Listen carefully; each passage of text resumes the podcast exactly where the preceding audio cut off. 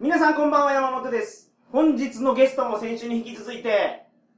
白井先生に来ていただいてます。よろしくお願いします。お願いします。タイムマシン部 G の白井亮と申します。ははい。い。白井さんはなんでネットラジオやろうと思ったんですかなんでやろうと思ったか、これはもう完全にあれなんですよ。飲み会のノリで、おーその、僕が始めたのも10年以上前になっちゃうのかな ?13 年ぐらい。あ、そんな前じゃないか。ちょうど10年ぐらい前か。で、まあ当時演劇やってたんですけど、おーそんな趣味がそんな趣味というか、一応当時は、プロの俳優になりたくてやってたんですけど、まあ、その姿にあなたはなぜロミオなのみたいなやつ。まあまあまあまあ、古典的メンズだとそうなりますけども、そこはあんまり突っ込まない方が、いろんな演劇人を敵に回しかねないので、もう演劇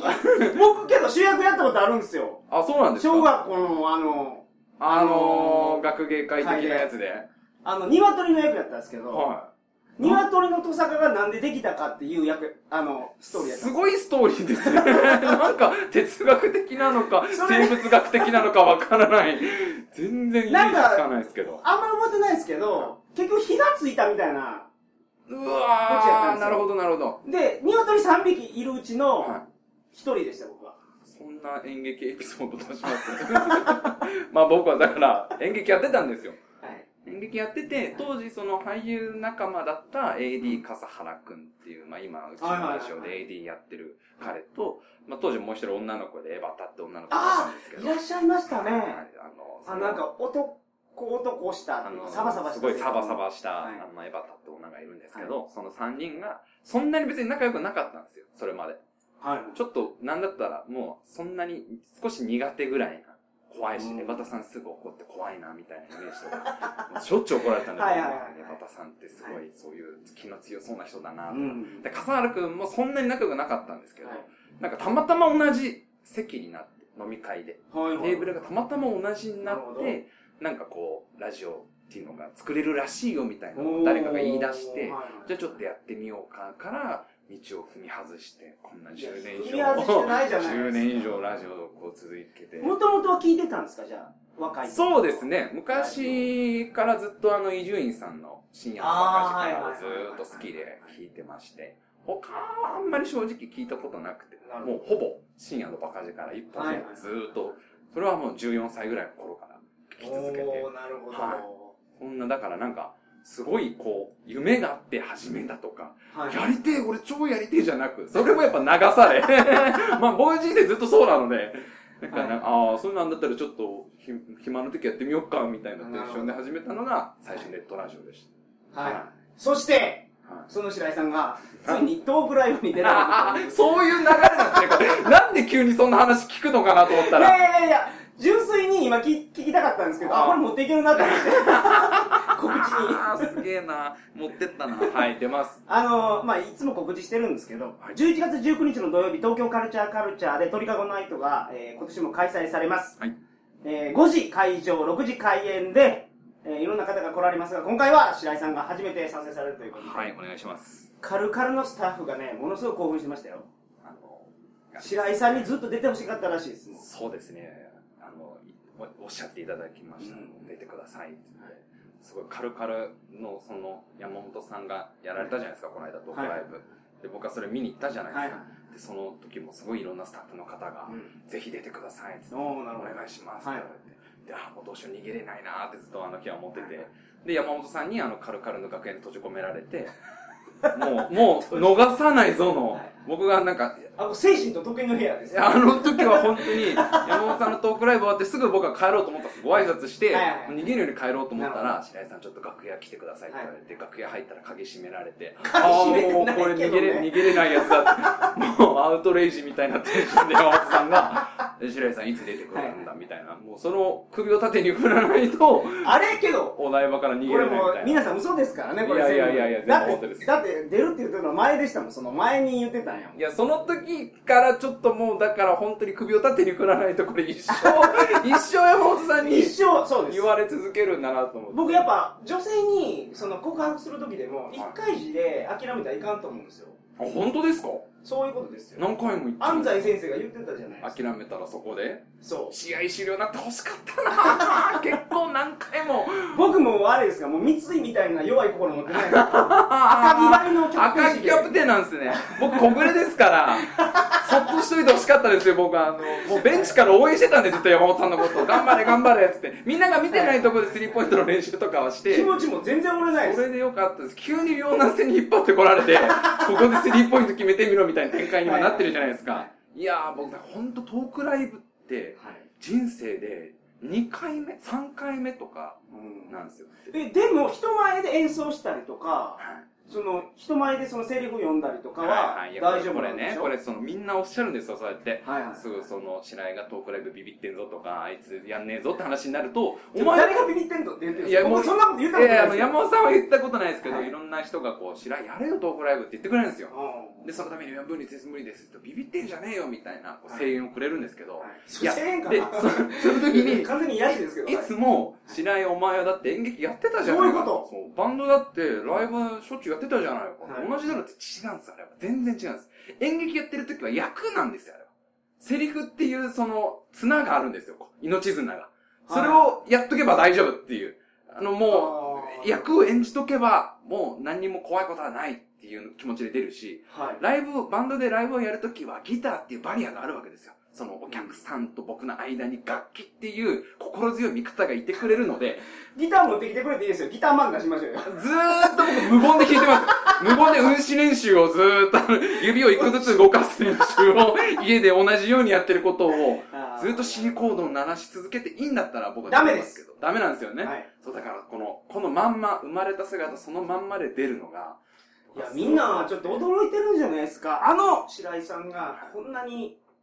いやいやいやいやいやいやいやこんな感じなんやいや、超ヘタレですよ、言っときますけど。いやいやいいやや、そんなこもう、とないじゃないですか本当に、だからこっからどんどんご飯の量が減ってくんだろうなって、当日まで。まあ、あと2週間ぐらいじゃないですか。体重も調整するんいでや、すかもう、もうあの、どんどんどんどん受け付けなくなりますよね、胃 が。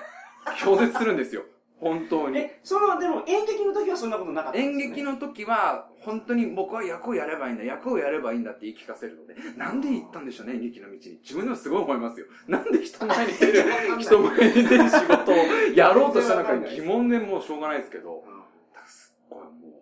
当に、まあ、ありがたいお話です。読んでいただくのは。あーありがとうございます。はい、皆さん、当日11月19日、よはい。ろしくお願いしますね。はい。今日本編で何喋るかまだ全然決めてないんですけど、何にも決めてないですよね。とにかく放送始まります。何話しましょ何にも決めずに行くんだよ。うこんなこと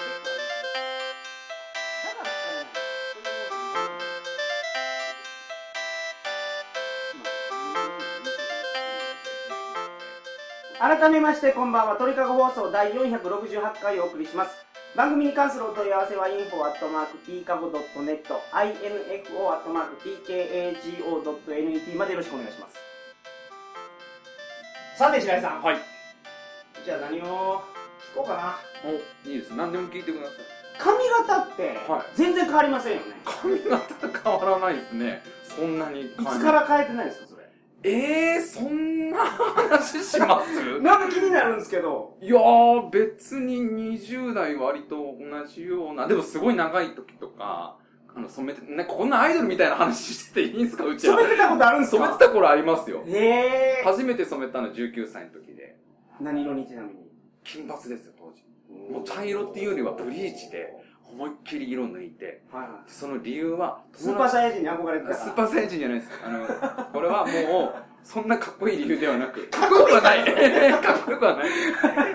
当時、あの、友達ができなくて、専門学生の時なんですけど、なんですけどはいはいは、その専門学校、演劇の学校行って、はい最初に1ヶ月間誰とも喋れなかったんです、僕は。人見知りで。おーでもう、その、朝のおはようと帰りのさようならを挨拶したら、はいもうその間、学校いる間、ほとんど喋れないんですよ。もうなかなか辛いですもうねなかなか辛くて。で演、劇ってそれでなんとかなるもんなんですか演劇はどっちかなんですよ。だから、すごい社交的な子か、いものすごいおとなしい子。で、舞台に上がったら、こう、割と発散できるみたいな人間が多いので、僕はどっちかというと、その、引っ込み思案で、はいこうおとなしく過ごしてたんですでもあまりにも友達できないのが辛くて、で、地元のちょ、ちょいヤンキーの友達が地元でいたんですけど、はいはいその子に、お前じゃあ、あの髪とか染めてみりゃいいんじゃねえのって言われて、 お前多分その黒い髪が全部にいいんだよ、いいんだよ、みたいなことを 言ってくれて、あ、そうかなって言ったら、その友達がすごい、あの、うまいんですよね、染めるのが。何人も止め染めてきてるから、俺がちょっと染めてだるかからら美よ容っ室じて。ゃなくて、美容室じゃなくてビーチのやつをちドょいヤラッングスちトアょでい買ヤンっキーて。の友達あがーいい、ですサねランラップ巻いたらよ、まんべんなく染めれるんだよ、これよ、ってやってくれて、うちの、うはいはいはいはいうちの家の庭ではいはいはいやったら、その友達がちょっと攻め気味に染めてくれたんでしょうね。かなりドキンパツになりまして。おいいですね。で、それで学校行ったら、もそうれ、、はで、勇気いりませんそものう、いや、前日黒で、え今日金なんでしょえ。もうでもまあ、な、失うものないですから。だって何にもないんですから、その、黒の状態の時は友達も何も、はいはいイメージも何もないですから。なるほどもう最終手段なわけです。これで誰も俺の髪型に突っ込んでこなかったら、学校やめようと思うわけですよ。これで、あーなんで白井なるほど君、金髪じゃないのって言ってくれなかったら、もう僕は本当に空気みたいな存在なんだなと思うじゃないですか。だから最後の手段として、はいそのちょいヤンキーの友情を使って、なるほど。行ったんですよ。金髪にしてただその日、やっぱもうほぼ全生徒が、どうしたのっていう。まずなりますよなね。ん、か、一人生徒増えてねみたいな。あなんか知らねえ金髪のやついるけどって なって、それをきっかけに友達がちょっとずつできるようになっあた。ーだからその僕の専門いいで学校の同期、まあと30人ぐらいいるんですけど、うん誰一人最初の1ヶ月間僕のこと覚えてないんです。白井の第一印象はその5月からなんですよ。髪を染めてきたはいはいはいはい、金髪になってからは認識してるけど、その前の1ヶ月間白井がいたことを誰も覚えてすなねいっていうぐらい、まあ当時はだから金髪っぽくなったりとか、はいはいはスキンヘッドスレスレなあのもう坊主。い。ええもう11月19日は、じゃあ金髪で来てくいやれるいやいやいや。やいやいや、もうそんなに若くない。 そんなに若くないから。その多分ちょいヤンキーの友達もすごい落ち着いて、もうあの、もしかしたら家庭ももっと落ち着いてると思うので、なるほど。はい。もうちょっとあの、このままで行かせていただきたいかな。ゴブ狩りでじゃあ。ゴブ狩りですかこのままと言ってるのに。ペアルックになれと山本さんと。ああ、そうです山よ。本さんもずーっと坊主ですよね、いや、僕、海外の旅行し始めたぐらいからですかね。やっぱあれですかなんかあるんですかそのポリシーというか。いや、楽なんですよ。あなんかーポーランドやったかなうん男屋行って、なんか全然言葉通じないんですよ。ポポーーラランンドドかか、ロロシシアア語語かかな、な、ドイツ語かな。かよくわかんないですもそうなんですよ。全然英語も通じなくて、ほんでバリカンの歯並べられて、 どれやって言われたんですよ。も全然わからない。う、もうだから、あれじゃないですか、その、ポーランドの美容師さんも、こいつ全然言葉わかんねえじゃねえか。少しはポーランド語喋れるようになってから来いよと思ってたんですよ。で、多分もう、もう最終手段だと思って、並べられて、並べたんですよね。一番この長そうなやつにしたんですよ。はいはいはいはいこれかなみたいはい。な。なるほど、なるほど。じゃあもう、もうもうゴリゴリの、あの、なるほどガリになって、まう、まあ、あ、そっからまあ別に抵抗ないなと。あーでもまあ楽そうでいいですね、確かに。そうなんです。まだちょっと坊主は、僕はしないかな。まあこの、なんか大丈夫ですか髪型の話なんて二人とも全然そんな借金でもないのに。いや、けど金髪の話いい話ですね。それだからすごいそいつに感謝しました。でめっちゃそいつは喜んでくれました。友達できてるのに、みたいな。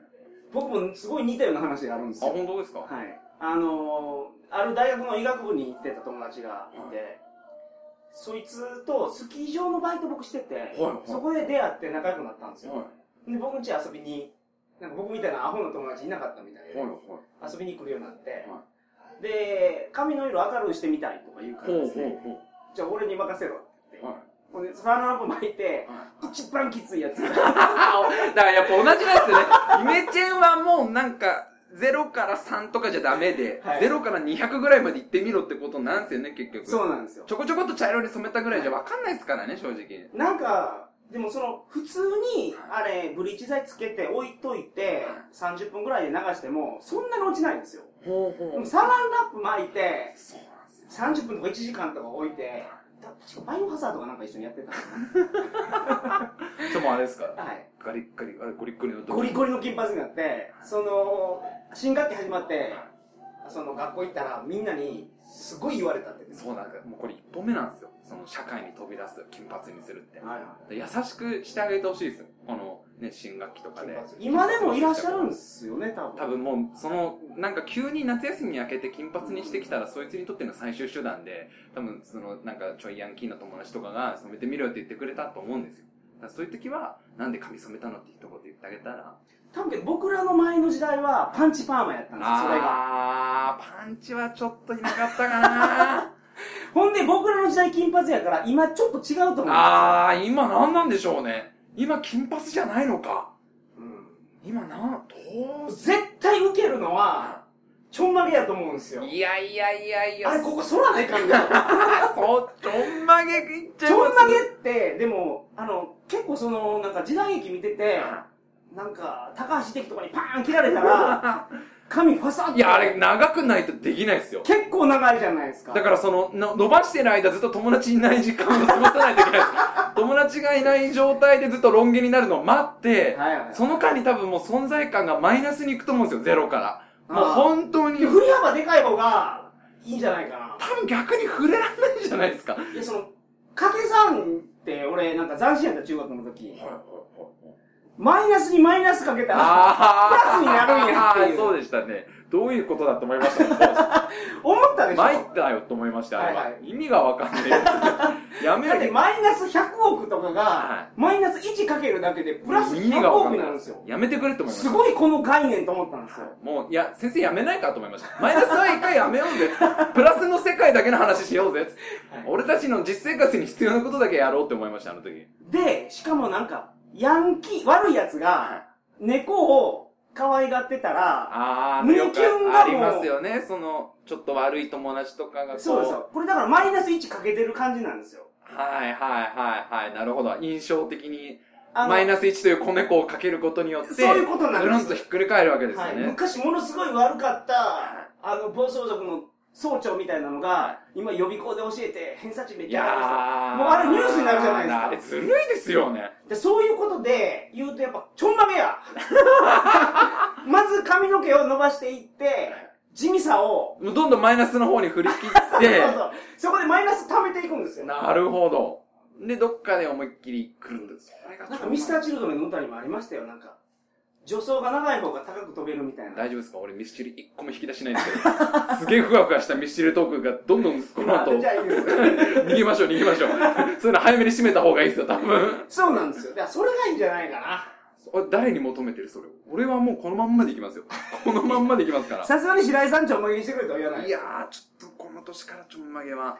だからこれで例えばこれ話聞いてていや俺もちょうどそれなんですよ友達がいなくて悩んでる子は思ってらっしゃる皆さんまあそうですね。金髪ぐらいじゃもしかしたらもう今の子たちもう今は、そんななんてことないってことになっちゃうかもしれないですからね。そうですよねそれはもうじゃあしょう今がなだいってファイナルファンタジーとか見ててももう、まあ、金髪キャラばっかりじゃないですか。まあ昔からですけどね。ファイナルファンタジーはもう、黒髪のやつほとんど出てこないですけどね。黒髪のキャラが逆に珍しいみたいな世界なんで。そうですね。緑の髪とか青の髪とか出てくるので。でもちょんまげいないでしょ、まだ。ちょんまげはそうです。なんでそんな押すんですか、 ちょんまげを。そんな利便性あんまないと思いますけどね。利便性はないですよね。ねそれで一個、で、ちょんまげをやめた時に、急に薄れますよ、キャラが。それまでって、ちょんまげキャラをどれぐらい維持するかって難しくないですかちょんまげで1年とかやっちゃって、ああだ名がなんかちょんとかね、まげとかにな って、で、それから元の髪に戻すタイミング難しくないですかなんかお前普通の髪型したらなんか普通だな、みたいまあ、な一言われ回やるんですよったらいいんじゃないかな。でも、ちょんまげって、結構印象変わるのが、遠山の金さん見てたんですけど、は遊び人の金さんでちょんまげ曲がってるんですよ。い。あ、そうなんですかはい。へーそれ、が、あのー、なんですかあの、お知らせの場で、あの、なんか、こんな、なんですか、長い着物を。さあ大丈夫ですか これ。遠山の金さんの話を遠広げた山のの山本金さんさでん、すけ遠ど。山の金さんになって俺、大丈夫ですか時代劇一個も返せないですお奉よ。行様それが出てこんかった あ、お今。奉行お様。奉行様になった時はちょんまげマストなんですよ。あ、そうなんですね。へーだから気がつかないんですよ。気がつかない。ほう。み見たことないですか、富山見たないっすよ。それ、事前に言ってほしかったんだけど、富山金さんの話出すよ。 そんな待ってください俺時代劇じゃあ一個も、一個も出せない。すいません 時代劇嫌いなんですね。え。嫌いじゃないですけど、演劇やってたのに。演劇やってたけど、特に時代劇とかは、あなんかいまいちちょっと良さがわからなくて。えこう刀で切るとかなんか、盾とかもなかっああ、やりましたよ、盾とか。あー授業あったんじゃないですかありました、盾の授業とか苦手でしたけど。あの、一個だけ、え、きゅ大丈夫ですか時代時代劇の話、本当いや薄いですけど、た。はい。必死剣取り差しって映画見ました鳥刺し鳥の刺身ですかとあの、鳥を刺すって書いて、はい。必死剣取り刺しって映画です映画なんです。あー豊悦が出てるんですよ。うんでそれ時代劇なんですはいはいで、それは豊悦が、なんか、浪人か、まあ、お侍さんかなお侍さんで、その、豊悦が使う幻の必殺技、必死剣っていう、その、必ず死ぬ剣って書いてあはいはいはいる。必死は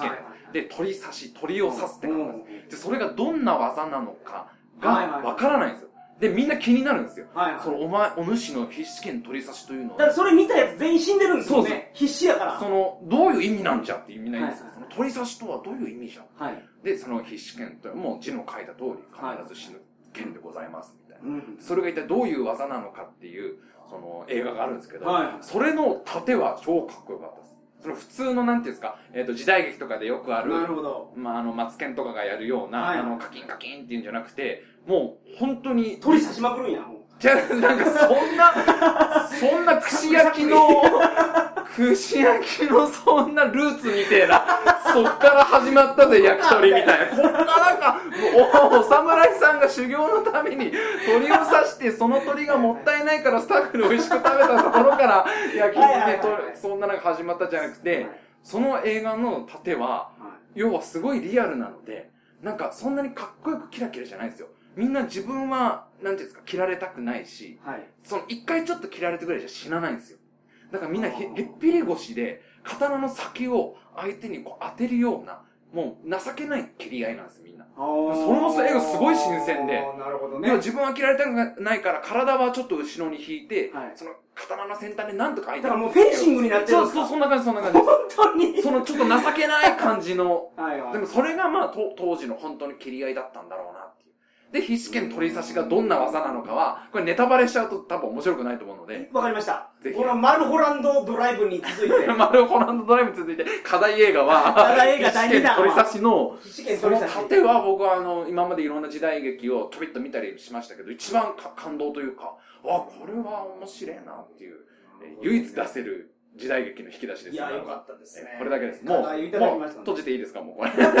もう他何も出せないので、ええこれはもう一回見たらわかるんですね見たらわかります。前回のマルホランドドライブマルホランドドドライブはちょっと申し訳なかったです。あれ3回ぐらい見ないと、いまいち意味がわか3回んない見てわかるんかなあれ本当にまあ3回とググってネタバレとかを解説してくれてる人の話とかを見れ ばすごいいい映画なんですけど大丈夫です鳥刺しは1回見てもとりあえずかっこいいってなるまあのでけど豊川悦司が出てるってことは最近の映画ですもんねそうですね10年ぐらい前かあーな言うてもなるほど10年ぐらい前池脇千鶴ちゃんがあの女優さんああの可愛い子やわ可愛い子が出てて、まあ、いいいい映画なんでぜひぜひ見てくださかりまい、した最後に素晴らしい話をいただきえマジですか大丈夫ですかこんな 昔の日本映画の話しただけですげえふわふわ終わりますけどははい、いもう白井さんとのトークはもうノー編集であのああ、本当ですか。ほとんどカットしましょう。ほとんど、いやいやいやいや2分ぐらいでカットして、残り28分、子猫の鳴き声乗せてもらえれば、みんな癒されるいやいやそんなことないそれでいきましょう、それしでかしですね19日ははこいんなもんじゃないっすよいや、勘弁してく ださい。あーもう白井さん大爆発でいすやからハードル下げましょう、ハードル。大爆、いろんな意味で大爆発するかもしれない。本当に、本当にあいつは、もう倒れる可能性あるので、えーそうですね、やるんですよ、ね。楽しみですねはい。よろしくお願いしま お願いします。すそれでは皆さんおやすみなさいませありがとうございました。